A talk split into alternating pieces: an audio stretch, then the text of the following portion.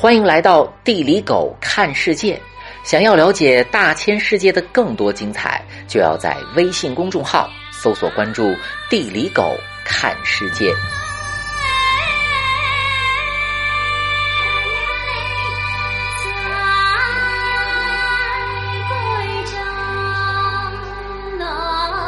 早就听说少数民族姑娘热情奔放。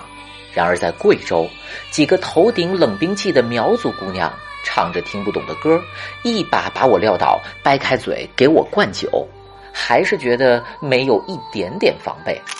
后来知道这是待客之道，他们还给这么生猛的行为起了个风雅的名字，叫“高山流水”。高山流水算是贵州最真实的写照，在古代中国。地处穷山峻岭中的贵州地区是夜郎古国。夜郎古国是西南部最大的地方割据政权，“夜郎自大”这个成语就这么来的。夜郎一直是汉朝的附属国，还被汉武帝敕封过。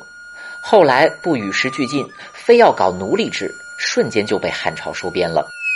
自宋代开始称为莒州，当地方言念作贵州。后来。就是这么叫习惯了。贵州是中国唯一一个没有平原的省，平均海拔一千一百米，西高东低，四周全是山，苗岭横在中央，开门见山就是贵州人的日常生活。少数民族中还有许多祭山的文化活动。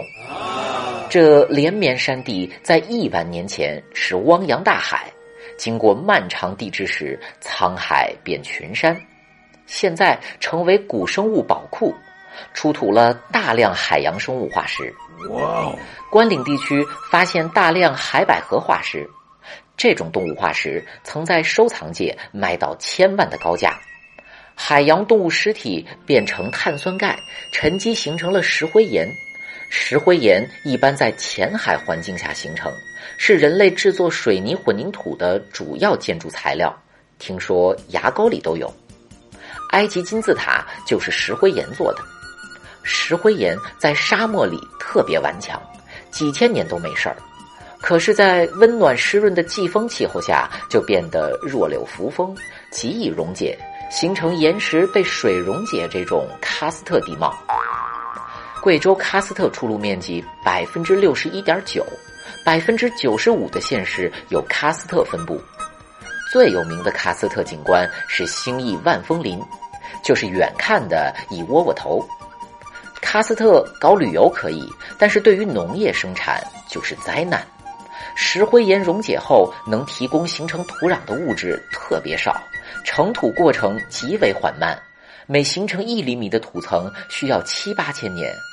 拜石灰岩所赐，贵州全省耕地面积小，土层浅薄。质量差、生产力高的土壤只有不到五分之一。一旦植被被破坏，土壤经过雨水冲刷，山就全秃了，土地变成石头的荒漠。这就是困扰贵州和中国西南喀斯特地区的石漠化。石漠化一旦形成，就难以再恢复了。不但山多，贵州水也不少。以苗岭为分水岭，以北是长江流域，以南是珠江流域。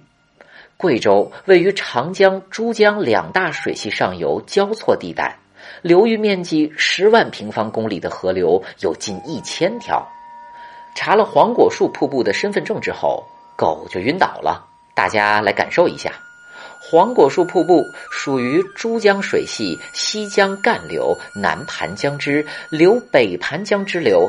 打帮河支流可布河下游白水河段水系，河流切割山体，形成大量峡谷，有不少上佳的漂流河段。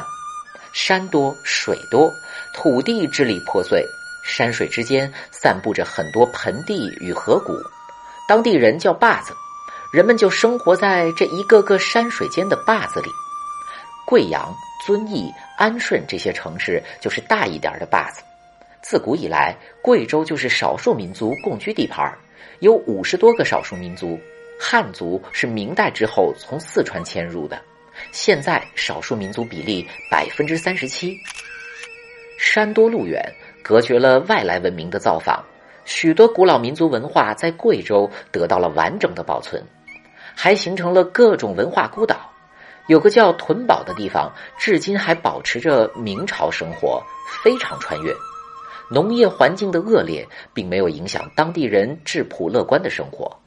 来到贵州，天天要过节，一年中少数民族节日有一千多个，少数民族都崇尚歌舞，至今都保持着唱山歌、泡妞这种有机生活，还擅长饮酒，又唱又跳，气氛烘托的特别热烈。像狗这样的，一不留神就断片儿。对待游客，也没有开发过度的大西南特有的江湖草莽气息，漫天要价和坑蒙拐骗不常见。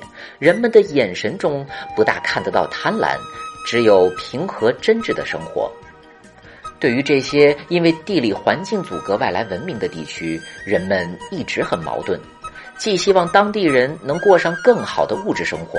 又担心过度开发破坏脆弱的生态环境和朴实的文化传统。无论怎样，希望生活方式的选择权能留给当地人，藏在大山深处的温暖平和永远留存。好的，今天的地理狗看世界就是这样。